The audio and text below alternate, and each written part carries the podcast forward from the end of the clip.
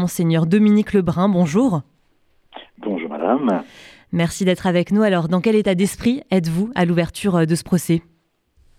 Avec euh, pas mal d'ambiguïté dans, mon cœur. À la fois, euh, j'attendais ce procès maintenant depuis un certain temps pour que la justice soit rendue, soit rendue pour ces, ces quatre personnes accusées, mais aussi bien sûr pour les victimes, pour les proches, pour la communauté catholique, mais pour la société française tout entière qui a été affectée par cet assassinat horrible. Puis en même temps, un peu de crainte euh, qu'est-ce qu'il y aura dans mon cœur quand je croiserai le regard de ces hommes, donc pour l'instant qui sont présumés innocents, mais qui ont euh, de manière certaine fait partie de, de cette mouvance euh, djihadiste. Où en sont-ils Ont-ils décidé de ne plus choisir la violence Je crains un peu ce, ce, de croiser leur regard. Est-ce que l'Église a, a, pardonné aux deux hommes qui ont assassiné le père Jacques Hamel en 2016 Oui, je pense que sans sans coup férir, si j'ose dire, euh, le, le, dans mon cœur, euh, les deux personnes qui ont assassiné, je, je prie Dieu miséricordieux de, euh, de, de, C'est cela le pardon que moi je peux leur accorder.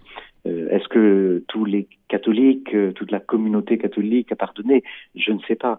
en leur nom, oui. Hein, parce que nous savons que c'est notre horizon. Et si l'horizon n'est pas un peu présent, alors euh, euh, nous ne sommes plus euh, des disciples de Jésus. Alors justement, face à cette montée de la haine et de la violence, quelles peuvent être les réponses de l'Église? Bien, je crois qu'il faut travailler inlassablement au vivre ensemble. Il faut travailler inlassablement au respect des uns et des autres, et plus que le respect des uns des autres, de l'amour des uns et des autres, y compris lorsqu'ils apparaissent comme des ennemis. C'est ce que ce que Jésus nous a appris. on, on, vous a dit d'aimer vos amis, c'est bien, mais aimez aussi vos ennemis. Moi, je vous dis d'aimer vos ennemis.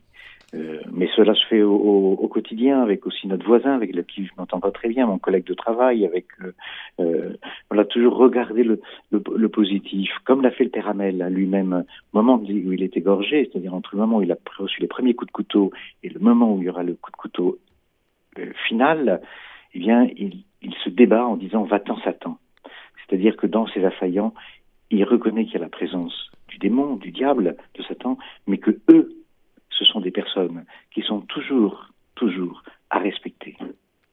Alors vous avez longtemps hésité à vous, avant, avant pardon, de vous constituer partie civile en, 2018. Qu'est-ce qui vous a convaincu de, le faire?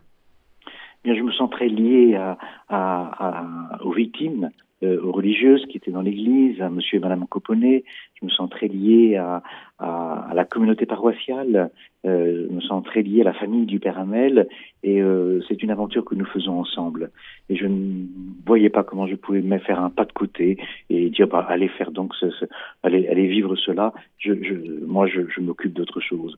Non, parce que c'est ensemble que nous avons à faire ce vrai chemin vers Dieu, vers la miséricorde. Et alors, dernière question, y a-t-il eu, après ce, drame, une remise en question de votre part sur votre profession, de, la peur, ou est-ce qu'au contraire, vous exercez cette fonction avec d'autant plus de passion et, d'envie qu'avant? Ah, je crois que ça m'a plutôt euh, boosté, si vous me permettez, pour euh, dire, voilà, le Seigneur nous demande d'être des ambassadeurs de la paix, mais vraiment. C'est-à-dire, euh, j'ai bien senti dans mon cœur des, moments un peu de vengeance, des moments un peu de, de sentiments de non-amour. eh bien, non, je suis boosté dans, l'appel à aimer.